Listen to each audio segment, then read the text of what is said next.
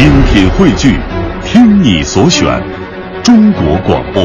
radio.dot.cn，。各大应用市场均可下载。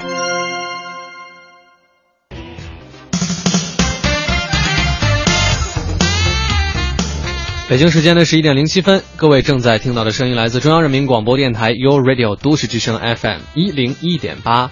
各位好，我是清源。我是晶晶，我们是 SOHO 新势力。周三第二个小时啊，我们惯常都是旅游达人的时间，没错。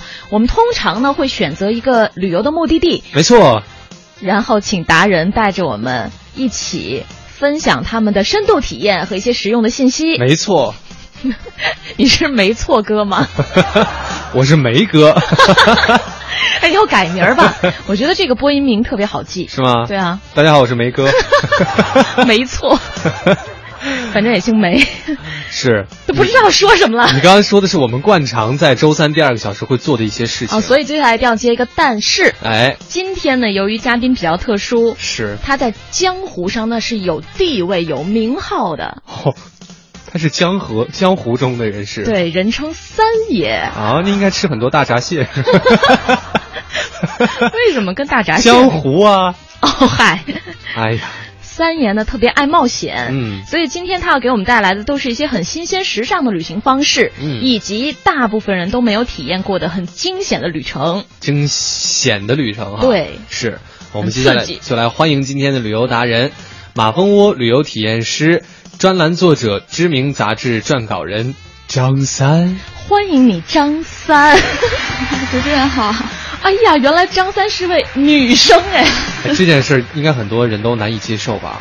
对啊，没有想到。对，就你你你这这个是你的那个本本本本本名吗？啊，不是，是你的那个就是艺名，江湖上的艺名。对对对。为什么我想用张三？是因为张三的歌吗？啊，对，当时不是齐秦给我写的那首歌吗？哦，就是因为这首歌哈。对。哦，那就知道了。对，然后那我们一直都误会了。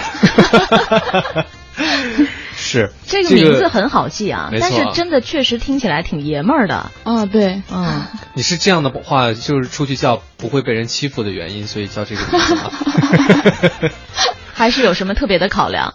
呃，没有啊，就是随便取的，就好玩，然后好记，嗯、对对是吧？比较好记，嗯，是。然后这个三爷啊，嗯、三爷有很多这个。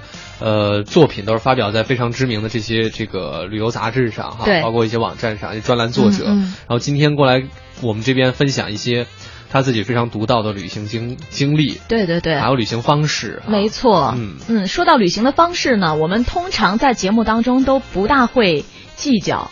就因为通常都是买张机票就先飞过去了，不大计较是什么意思？就不会拿出来特别当个事儿说。啊哈，嗯，但今天这个旅行方式就是我们三爷都不是用飞机飞的，都是用双脚丈量的。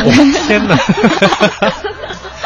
哦，那你真的是要不一般吧？真的得腿长一点才能走得快一些。哎、你终于说到了一个特别关键点了，是吧？三爷在江湖上还有一个特点，呃，长腿三爷，身高真的很高啊。是，嗯、哎，你的身高是啊幺七三啊，嗯，还好，而且还好，关键是比例特别好。说是对我来讲还好，好吧，对我来讲就有点压力了。对，关键是比例特别好，对对对，腿特别长，没错啊。哎，所以你是因为知道自己这个优势，所以就想要那个好好的把它发扬光大嘛，就会做很多关于这个徒步啊之类的。嗯、呃，我就是因为登山，然后长长了长到这么高啊，你信吗？我那啊，你说什么我都信。对对，连齐秦那首歌都是为你写的，我们都信了。对。哎，所以你是比较喜欢一些独特的旅行方式吗？啊、呃，对，嗯，是是是是又有什么样的原因吗？啊、呃，因为我自己比较喜欢那种就是偏向比较原始啊、比较空旷的这种地方，哦、就我不太喜欢城市这这种人特别多的，嗯、对对，就越自然越原始越好。哦、然后你怎么去体验这种东西，就是。哦山顶洞是。在北京，你应该最喜欢的旅游景区大概就是 山顶洞。哎，北京附近有你喜欢的一些这个达到你这样要求的地方啊？北京周边的山都可以、啊，都可以啊。嗯、哦，你你喜欢爬山的？对对。哦、嗯，所以我们今天要分享的第一种旅行方式就是登山。嗯。而且他刚才提到了嘛，因为自己特别喜欢那种原始的大自然的感觉，可能有很多保留完整大自然样态的地方都是先进的交通工具没有办法到达的，嗯不得不走路去。嗯说到登山呢，其实好处还是非常多的。嗯呃，十月二号的时候刚过完这个，也不能算刚过完 重阳节。嗯登山就是一个在那一个节气当中，在这个节日当中嗯要做的一件事情。大家都知道登山有很多的好处，对身体健康也是非常的好。但是很多人之所以很少去登山，就是因为觉得太累了。嗯，你不会觉得很累吗？哦，不会，我很享受这个过程。嗯，你有什么秘籍吗？或者说登山过程当中，怎样能更好的保护自己，让大家觉得没有那么辛苦？呃，登山其实，呃，比如上山的时候，就是尽量保持身体前倾，嗯然后呃，登山其实最好用登山杖，这样可以节省你就是三分之一的力气。然后下山的时候要沿着这个 Z 字形行走，哦，Z 字形的行走啊 Z 字形下山。哇，这 个变成一条英语蛇发音太标准了啊。它主要是那样子的话，会对对膝盖有的保护损伤比较对对对小一点啊。嗯是啊，一定要用那个登山杖是吧？，对，登山杖特别有用。怪不得我那么累，原来是因为舍不得买这个，这个需要买很贵的吗？嗯、初级的就是入门级的登山者的话，就可以买一啊般价位的。就是山不要特别险的话，其实没关系啊。对对对啊，它就是帮你借力一下。对你比如说上泰山那个，泰山嗯底下还有很多卖拐杖的，就是啊两块钱一根儿，啊竹子那个，啊那个走台阶的话也够了，也行它只是借这个手杖的力。啊，嗯就会帮你省力哈，不会特别的累。对对，啊哈，嗯，好，我们差不多了解了一下登山的一些小窍门啊，感觉可以出发了。嗯，呃，你最近的一次或者说印象特别深刻的一次登山经历是什么时候？哦，我印象最深的、终身难忘的一次登山经历就是终身难忘啊！嗯，大概是峨眉山没有，呃没回来是吗？呃，前几年了，嗯应该是一零年的十一那个长假，我去呃登雪山。嗯雪山呢，对，雪山听起来就高大上了，对吧？就很惊悚的感觉。很惊悚。对，就惊险嘛。，对，是在云南的香格里拉，哦，叫哈巴雪山。嗯，啊哈哈巴雪山，这是一对零年。对你当时哪个季节过去的？十一十一长假，十一长假对我就是云南走一圈，最后到了哈巴雪山，想哦体验一下这个登雪山的感觉。对，因为之前这边是一个像是一个旅游项目一样，就是说大家登雪山可能都会到这个地方吗？呃，不会，就是登山爱好者，他哦们打算登雪山的话，这个哈巴雪山算是一个入门级的雪山。嗯，哦但是它是入门级雪山里，呃，发生事故最高的一个雪山。哦，为什么？因为它这个山比较奇怪，它嗯虽然说海拔只有五千多，嗯，但是它的天气非常恶劣，就是经常有着这个海拔八千米以上的山峰的恶劣天气，哦就是经常是暴风雪这样。哦，而且你刚才说十一期间去的，对吧？那会儿对于爬雪山来说，应该已经它不是最佳季节，对对对，有点晚了哈。对，嗯，嗯，当时遇到了多惊险的情况。哦，是差点发生滑坠。呃，在我是我们是两个人一起去，还有一个男生。啊、在我们去之前的前几天，就是刚滑下来，两个人摔死了。哦天哪！他们是在晴天登的山，然后我们去的时候是雪天，就是下雨天。哦那你们山下还敢去山下一直下雨，山上就是暴风雪。嗯，在这种天气情况下，你们还是决定要要登是吗？对对对，我们到那儿之后就是到了当时的那个叫哈巴雪山客栈，嗯。然后它是一个呃游客的集中地，就是考虑了一一晚，那一晚都在下雨，然后我们就在想，其实这个机会还是挺难得，好不容易来一次，你知道这个长假太难得了，主要是假少是吧？不知道什么时候来，嗯，就觉得要么就试一试。嗯，他们有就是比较专业的当地的这个旅游咨询之类的跟你们讲说，还是还是下一次吧，要不然对，当时是在网上找了一个，就是查了一个在当地比较有名的一个向导，嗯然后到了当地之后联系了一下，对，嗯但是向导不建议我们上去嗯，啊，但是我们两个比较执着，啊，就这个登山是没有人带你们的是吧？就只有这一个向导，啊嗯。那向导都不建议你们去了，那后来向导跟你们一起去了吗？，对，跟我们一起去了，因为我们 还要 还要拉着一个人，坚持真的是，哎。对，当时是雇了马匹啊，嗯。帮忙这个拉行李。嗯。然后你，呃，因为登这个雪山，它之前前一天走要走一天到大本营，然后到大本营过夜，然后嗯。第二天再登雪山。对，就从这个村子里一直走到大本营，走了一天。嗯这个山里这个路特别的泥泞，因为一直在下雨。嗯我们走的时候也在下雨。嗯到那个泥特别深的时候，就是骑马，嗯，这个马都没到这个泥没到马的这个膝盖以上，嗯，就是最那很深了，对真的。最泥的路是这样。嗯，天哪！嗯，那在这种情况下，很恶劣的自然条件下，它跟你们原计划的那个行程会应该是有了一些改变吧？呃，就比如说你们可能是不是原计划，假设哈三天走走完，哦嗯，然后实际上会会有一哦，些出没有入吗？没有没有，当时就是计划两天，嗯哼，就是这个计划很很很没有计划，这个计划很没，对对对，嗯。因为我们是第三天就这个假期就结束，就要回到昆明，就要坐车嗯。回到昆明，再飞回北京，嗯哼，就是票已经买好了，就是就是打算的在这两天之内登完，嗯就这个是实际上是一个挺对自己挺不负责任的一个决定，这是你第一次登雪山吗？对，第一次，难怪会有这么不负责任的决定。对，所以今天上演的是一个反面教材的感觉。对 对对，好，那刚刚还没到大本营哈，嗯我们现在十一点十八分，先来关注一下路面情况，稍后继续。是的，十一点二十分的时候，欢迎各位继续回到正在为你直播的 SOHO 新势力，我是晶晶。我是星源，欢迎一下我们今天做客这一时段的旅游达人，长腿美女三野张三，你好。你好，你好，主持人好。是名字太好记了，性格上也是有一些男孩子的那个男孩子气，所以喜欢冒险。对对刚刚我们讲到了第一段难忘的经历，就是一个登雪山的经历。对那是你第一次登雪山，啊，没错，到目前为止也是最后一次，是吗？啊，可能是，因 因为太惊险了。对，第一天呃从你们出发到到达大本营，这个时间用多久啊？是真的整整一个白天、呃早上十点左右出发，下午五点左右到。哦，嗯这中间基本没休息是吗？中间有休息，中间哦有休息半个小时吧，这样是在这个呃山顶呃山山中间的这个牛棚啊，或者是马圈里。哦，烤点儿土豆啊，就是吃中午饭这样。是，你们有没有有哪些东西是必必备的？就是自己身上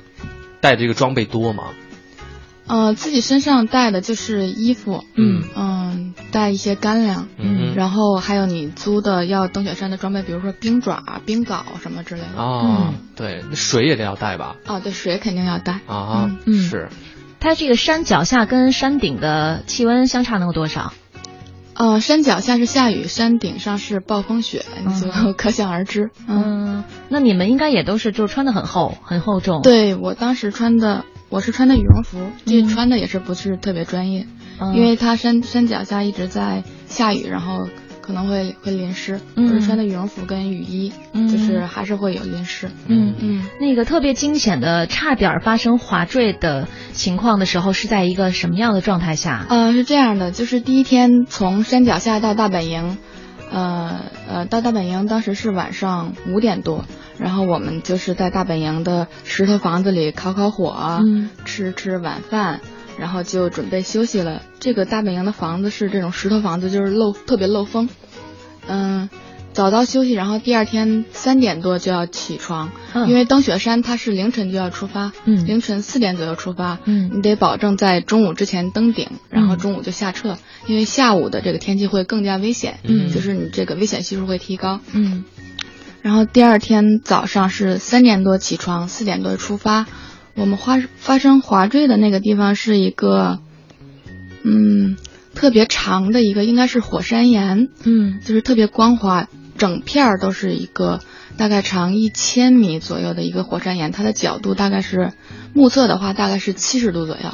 天哪，对我们太陡了，那就已经。特别陡，关键它陡，它最要命的是因为一直在下雪下雨，然后它上面结了一层薄冰，嗯所以特别滑。嗯哼然后它又本身石头很光滑，又结了一层很滑的冰，嗯，就是它这个鞋可能会挂不住，就会往下滑。但只有这一条路。对，只有这一条路。哇，你当时看到这样的一个很陡峭的斜坡的时候，你有打退堂鼓吗？当然，当然有，是这样。我当时跟我同伴两个人，一个向导，嗯。然后还有另一组队也是两个人一个向导。嗯。然后我当时我那个同伴那个男生，一下就滑下去了，就突然就滑下去了。嗯。然后就是我看见他滑下去，在我就是失声尖叫的同时，我上边的另另一个队的男生嗯。也同时滑下来都是男生先滑下来对对对，啊，然后我上边的男生就是从你身边歘对下去了是吗？对他上边，他从上边滑下来的时候，我就是想去抓他。对我抓着我抓他了，所以他把我往下带了一、一段。对，你们身上会拴那个保险绳吗？没有，所以这个是特别不专业的地方，就是、嗯呃，哈巴雪山它还没有开发这种这种旅游，嗯嗯，然后都是属于民间的这这种自就是保发的一些行为哈保护措施就是没有。哇，那当时呢，那两个男生还好吧？对，呃，跟我一起的男生是被我们的向导拽住了，然后我拽住的那个男生是，他把我往下拽了一段，然后我俩同时拿手杖就是撑了一下，就是，呃，挺住住了对，当时我就是感觉像是自己就是有一点被被抽空了的感觉，就是一下脑袋就空白了。对，当时应该什么都，我觉得你你去抓他，应该都是一个下意识的动作。对，就是之前说的，呃，在我们之前前几天死的那两个人，就是嗯是两个不认识的人，就是女的先发生滑坠，然后男的拽了她一把，把这个男的直接嗯拽下去了，两个同时滑下去。哎，所以说如果发生这样的情况，其实不应该拽吗？就是从理论上来讲的话，对对对是吧？对，哦，哇，很太太刺激了。也挺残忍的。对，然后之后呢，你们就回去了吗？还是还继续再往上爬？呃，之后当时发生这个情况之后，我自己坐在石头上，我们都坐在石头上 想了好久，啊，但是回去无路可退，你知道吗？啊就是你下去还是会滑下去，就是你要么就滑下去，只能往前走翻过去。对，当时得到的最好的消息就是向导说，呃，往上走吧，然后下山我们不从这条路下。啊 就是下的话，我觉得我肯定下不来了。哦，天哪！你们俩一块儿滑坠了大概有多长的距离？他可能滑了有四五米，我觉得，嗯哼，然后我大概两三米吧，嗯，就是还好这这一段儿，这两三米感觉已经是到 到地狱的感觉，对对对对对，嗯是因为如果没有及时停下来的话，那个就是非常非常非常危险的情况必死。无疑的，嗯，对对对，哦天哪，真的，我觉得你也真的是太勇气可嘉了。那后来太可呢？怕了。对，后来有没有调整一下自己的，比如说行进的这个姿势，或者是向导又给了你们一些什么样的建议，保证后面一段路程相对要要安全一点？再后来上了雪线之后，就都是雪地了，嗯就是到膝盖深的雪，嗯嗯，就没有这么滑了。嗯，但是就是越往上走，你可能会出现有一点高反，嗯，然后我基本上就是越走越麻木，嗯哼，就是脑袋里什么也想不了，就是然后白全是白茫茫一片，然后就嗯一直就是努力让自己保持着往上走的这个状态。嗯，但是我们大概爬到了海拔四千七左右的时候，暴风雪实在是太太大了，嗯，嗯那个雪渣刮到脸上都像是小刀在割的那种，特别疼。嗯天哪！嗯所以接下来要聊的这个话题，我觉得太必要了。嗯，总结一下登山时有什么注意事项吗？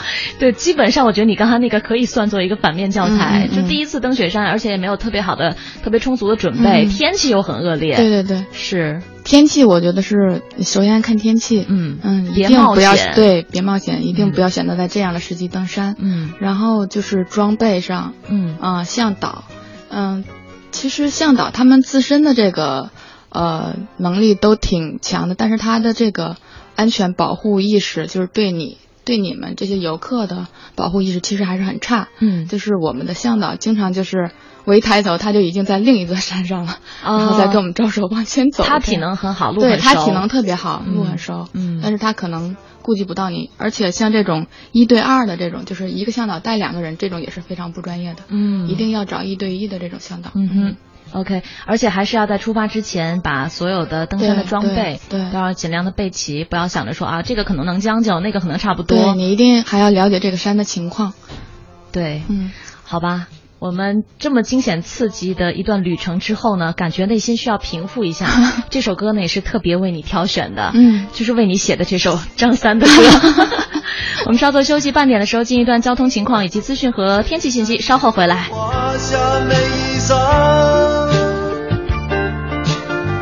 华夏美衣裳，但是心里充满着希望。我们要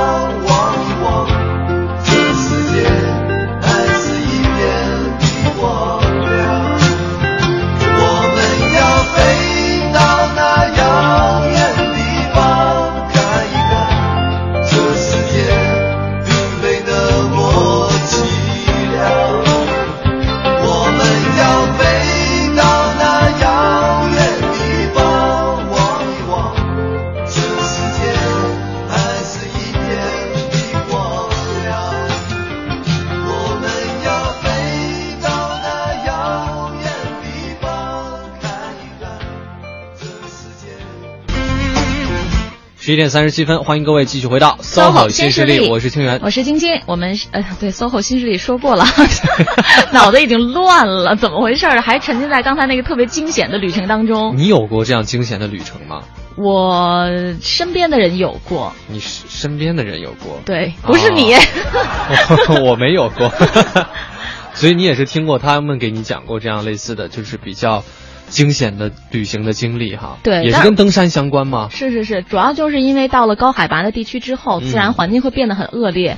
那我自己是有过去高海拔地区的那种经历哦，那个这种经历比较平常。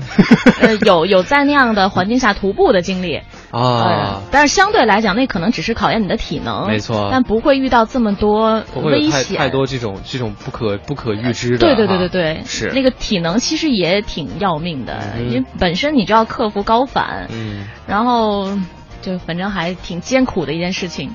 对，那体会怎么样？感觉还想再去一趟吗？嗯，就很纠结。你知道当时的感觉就是我在就在骂自己，我为什么要来这儿？我在干这些事情为什么？当时是去到哪个地了吧？是去到哪里？嗯，就是藏区了。藏区哈，嗯，青海那边。对，嗯。然后，但是回来之后，就还会觉得说，大自然那种景象是很震颤你心灵的，而且你会觉得说，很多生活当中的那些琐碎的小事儿，会觉得啊，那些真的是不值得你去过多的计较，你整个人的心心胸会变得更加的开放，对，看淡了的那种感觉。我突然想到一件事，就是人是很奇怪的，他只会记得，就是比如说，你真的想不起来你饿的时候有多饿，嗯，啊。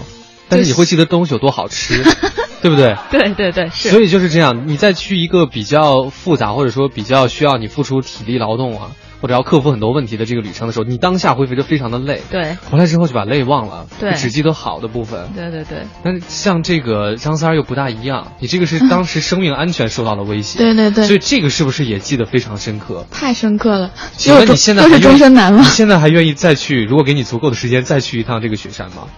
说实话，雪山啊，嗯，嗯，说实话，我不是特别想去，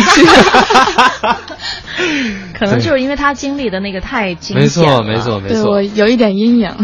嗯，好，我们还是首先来跟各位说一下，那十月十八号一元换欢乐谷门票的兑换活动，由于现场人数实在是太多了，存在安全隐患，所以我们的活动被被迫取消。那对于所有到场的热情的听众们，深表歉意。所以为了回馈广大爱护都市之声的朋友们，我们将一块钱换欢乐谷门票的活动呢，改为网络抽奖的方式。嗯，那也请你呢一如一如既往的对都市之声给予最有力的支持。那方式呢是这样。可以登录都市之声的网站三 w 点 uradio 点 com 点 cn，点击首页右侧的焦点图，或者是首页飘窗幺零幺八全民都市日，然后上传呢你的一块钱照片，就是符合要求的有一零一八的，呃，可以不用按照次序啊。然后照片格式为 JPG。两兆以内，以及你的个人信息，包括姓名和电话，那网页呢会自动生成一个参与抽奖的号码，就会有机会获得欢乐谷入场券一张。我们的活动仍然会送出六百张门票。对，然后提示各位一下时期时间，那图片的上传日期呢是十月二十一号到十月二十六号，就是周日。公布得奖的日期是十月二十七号，下周一的中午十二点。那公布的方式呢，也是会在都市之声的网站，我们会公布获奖名单，并且会电话联系中奖的朋友们。没错，你看都是这样嘛。一旦安全受到了威胁的话，可能其他的就都是浮云了。所以安全永远是第一位的，也是一个基础。嗯，那我们今天请到的这位旅游达人呢，偏偏是一个比较爱冒险的旅行家，来自马蜂窝的旅行家、专栏作者、知名杂志撰稿人张三，也是再次欢迎你。嗯，谢谢主持人。哎，张三刚才给我们讲到的是自己很惊险的一些登山的经历。对，接下来的这种旅行方式，感觉啊，好像会好一点，相对好一点，相对好一点。对，因为连我这样的人也可以完成。哎，感觉难度你可是运动健将呀。对，对你来说还是有难度嘛，但是我已经可以完成了。啊，是这个意思。下面要说到的这种呢，就是徒步。徒步。对，其实我不是很懂。就是什么叫做徒步？徒步说白了就是走路啊。对，那它为什么可以成为一种所谓的旅行方式？嗯，就是怎么说呢？就是我觉得吧，如果有人问我徒步跟走路的区别，就是你可能每天都在走路，嗯，但你可能从来都没徒步过，嗯，明明白吗？我明白，你 能领会得到吗？我能，我能明白你的意思，就是 但是什么叫做徒步呢？就是走路了啊。就是走路，嗯，就是它是在一定的特定环境当中对对对。走路，嗯，嗯，嗯，而不是为了上班去走路。对他可能有一个特定的目的地，也没有人把上班当做旅游啊，我当然是明白这个对对对，意思了。所以就是在旅行的过程当中走路。对对。他可能有线路。啊，那就是说这一个地方可能，比如说它地势比较奇特啊，嗯，或者说你必须要通过长时间的跋涉才能够到达一个位置来看到一些景象，对的，所以这个过程就叫做徒步了。是嗯可以这这么说。嗯嗯。而且它是这种交通工具没有办法到达，嗯。你必须要深入腹地，通过自己的双脚。对，这就是比较高难度的徒步，了，所以是嗯。带有着目的的，就是为了到达一个目的地。对。在这个中途当中经历的所有的过程哈。对，没错是，呃，也是特别想先请张三跟我们分享一条你曾经难忘的徒步的线路吧。嗯，我们先从从难到减，这样可能比较容易。哎，有没有稍微愉快一点？别那么惨，就不忍心了再也不想去的那种。都有点不忍心了。呃，我比较难忘的一次徒步经历也是，就是差点丢掉小命的一次经历。啊徒步也会这样哈。对对对，因为这个比较特殊，我当时是去西藏阿里的冈仁波齐，嗯。大家可能听过这个是什么中国四大神山之一，嗯。对对对，就是在藏传佛教里面哈。对对，在藏传佛教里面，嗯。然后，嗯、它它的海拔就是平均比较高，都在五千以上，哦，对，一到这儿就是最呃威胁到你的四个字就是高原反应。嗯。它整个的这个徒步过程大概有将近六十公里，嗯然后分两天。嗯第一天走大概二十多公里是比较平坦的一些路，然后第二天剩下的就是，呃，比较长，然后海拔更高，嗯所以第二天的难度就更高。嗯我们当时也是两个人，我跟一个男孩儿，然后是是是相同的那个人吗？对，没错，啊啊，原来是这样。对对对，我觉得你们俩以后不太适合一块儿旅行，对 就会增加危险系数。我们俩玩的都比较冒险。嗯然后、第二天为什么呃比较危险？其实常规来说，就是只要是按着原来就是藏族人他走出来的那条小路走就可以了。嗯我们当时没有请向导，啊为什么？呃，觉得路都在那儿，就是走就可以了。啊嗯，充其量就是高原反应严重一点，嗯然后累一点或者怎么样。嗯但是这个想的比较简单了。嗯到了实际的这这块儿，你才知道，就是在一起专山的藏族人，他们走的特别快。嗯。然后你们是因为你们是从平原来的，不适应这个五千多米的这个高海拔，嗯。就是我们两个的状态基本上就是走两步歇一步，嗯走两步歇一步，就嗯。一直在往前挪，嗯，也就比爬快一点儿了，我觉得。就是不能连续的行进。对，就嗯。一直在休息，然后慢慢走，休息慢慢走，然后嗯。身边所有的这个藏族人，他们都很很快的从我们身边就走过去，然后就对，因为对于人家来讲，那个环境是很熟悉的，对对于他们来说，就像我们的平原走路一样。对。然后，那你们遇到的最大的危险是什么？你们走错路了是吗？。对对对，我们走错路了。就哎，是不是只不是有一条已经 就是前人走过的路了吗？对啊，但是不是？不是啊。对，第一天是很明显这条路，啊第二天就不是了，因为要翻过很多山。哦，那你们的危险要是过河。发生在第二天。对，第二天将近傍晚的时候，我们就是发现旁边就是前后都都已经没有人了。哦然后当时面临着，呃，过一条河，其实是这当时他是他们在修路，然后我们就过了河，呃，从从那个过河等于就已经错了，是吗？对过河就是已就是那个经错了。河是不该过的是吗？但是当时这条路只能是走到河的另一面，啊，所以你之前就已经错了吗？嗯、之前是这儿正在修路，我们嗯需要走到河的另一面，然后应该从中间再找机会走回来。啊，哦就是我们没办法没走，就是嗯一直沿着这个河走下去了。啊，然后大概是下午六点多开始走，走到晚上九点多，哦，才发现走错了。回不去了，就是这样。嗯，而且你知道，在那样的环境当中，就是天黑这个事情也是一个很可怕的因素。对，嗯你会完全没有方向感，对什么都判断不出对，来。而且周围都是空旷的山谷，就是没有人。嗯然后我们两个当就当时就在想办法是怎么办，想来想去也不能在山里住一宿，因为我们两个刚刚又淋了雨，就是哦山中四季嘛，它山里是呃又下雨又下冰雹，就是嗯我们刚刚已经就是淋了一场雨，然后也被冰雹砸了。嗯，就是有一点儿湿，就是身体状况也不是很好。对对而且你你是不是就是你女孩子嘛，可能身体相对男生来讲会更弱一点。嗯对你刚才讲到了趟河，就平时我们想象趟一条河可能不是很难的事儿，可是，在那种低温高海拔的情况下，趟过这个冰川河其实很有危险的，会有失温的危险。对对对而且在你身上已经有了一点点体现。对。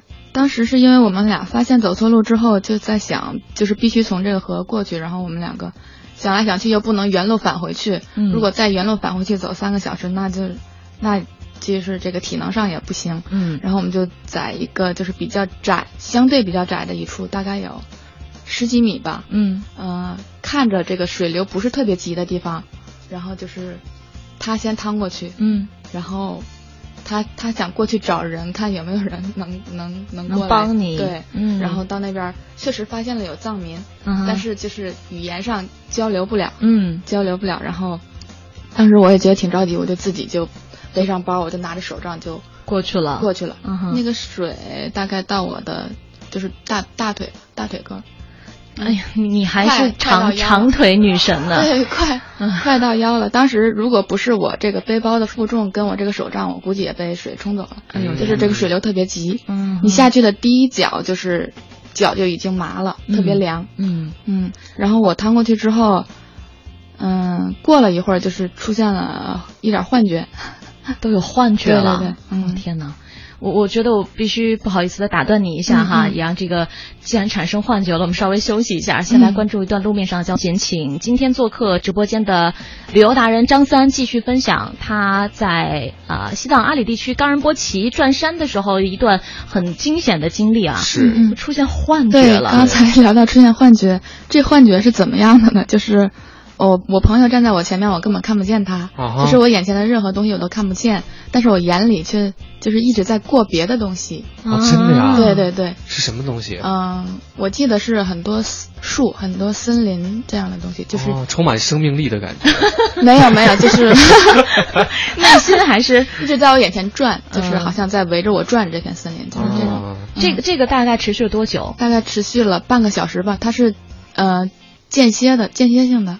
就一会儿看见一会儿看不见的那种对。，但是我看不见这个树的时候，我也看不见我的朋友，就是我什么都看不见。哇，看不见的时候，眼前就是黑的。我天哪，这这是这是有什么样的是？你后来有查到吗？就是大概是生理上的一个什么样的界定吗？我没有查过。哦，那可能就是失温引起的。对，我觉得哦应该是太太凉了了。当时因为我是穿着衣服趟过去的，嗯然后我又穿着就是湿的鞋跟湿的裤子。那你那会儿能控制自己的身体吗？嗯，也也还好吧，还好，嗯勉强就是勉反正就趟过去。，对，求生是意志力是意意识。意识上哦勉强控制，是控制身体。对，我天哪！嗯那后来呢？你们在山里过夜了吗？没有，我们大概又走了十几公里。嗯，是是是是沿着那个河继续往前走了。没有，就是趟过去之后走了正确的路，哦又翻了几座山。等于你趟了两遍那个河是吗？我趟了一遍河，啊哈趟了一遍，呃就是为了找回到这个正确的路。对，找回到正确的路。嗯，啊，很危险的一段经历。对，哦，真的是。所以在这儿呢，还是哈，每次你都是做一个反面教材，接下来对，我是反面教材。接下来就要总结一下正确的做法了。就是他遇到的这些情况呢，本来感觉上是可以避免的，对，不是那种已经做了万全准备，还是有防不胜防的一些事儿发生。嗯总是因为哎，我觉得应该没事儿，但是现在去转山的话，不用担心，因为那条路早就修好了。是吧？对对对啊，所以对其实所以也是你们赶的时候不好。对对如果是不修路的话，应该也是没问题的。嗯嗯对啊哈，嗯是。但是据我了解，反正在像这样比较野外的环境下，嗯你比如说你刚才清源我们私下聊天问到了，说遇到没遇到动物？啊，因为你可能很难想象，你遇到一条野狗就是非常危险的对，情况对在藏区野狗是非常危险的，就是在阿里那块也有，就是呃野狗吃了游客的这种。对、嗯那个狗的体型已经大到，就你你可能不会把它当做狗来看待。对对，而且很凶。但是跟我们一起转山的也有好好多狗跟我们一起转山。嗯哼，嗯啊，他们是带着的是吧？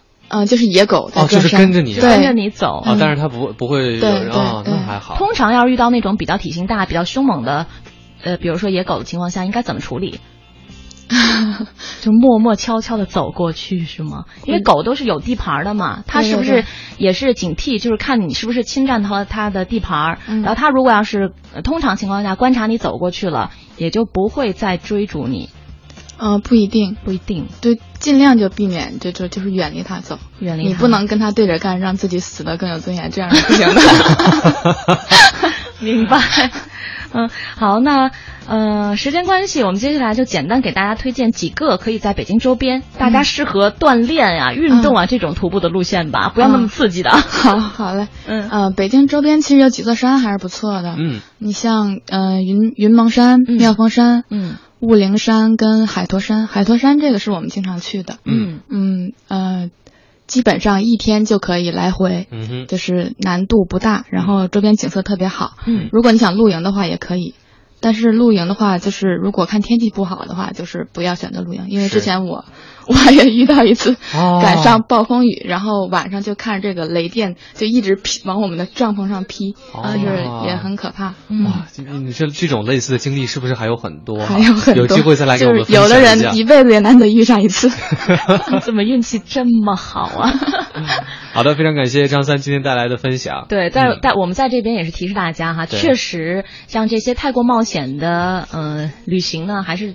嗯建议大家，如果你不具备有很专业的知识的话，就不要贸然的尝试。一定要做好万全的准备哈。对对嗯是。虽然我们的人生呢，也是像在不断的攀登和越过一座座山丘一样啊，嗯希望大家能够旅途顺利一些。非常感谢张三今天节目当中带来的分享。哎好那我们今天节目的最后一首歌送给大家呢，也是李宗盛的这首《山丘》。我们明天见。也许我们从没能晓得，就快要老了。尽管心里活着的还是那个年轻人，因为不安而频频回首，无知的索求，羞耻与求救，不知疲倦的翻越每一个山丘，越过山丘。虽然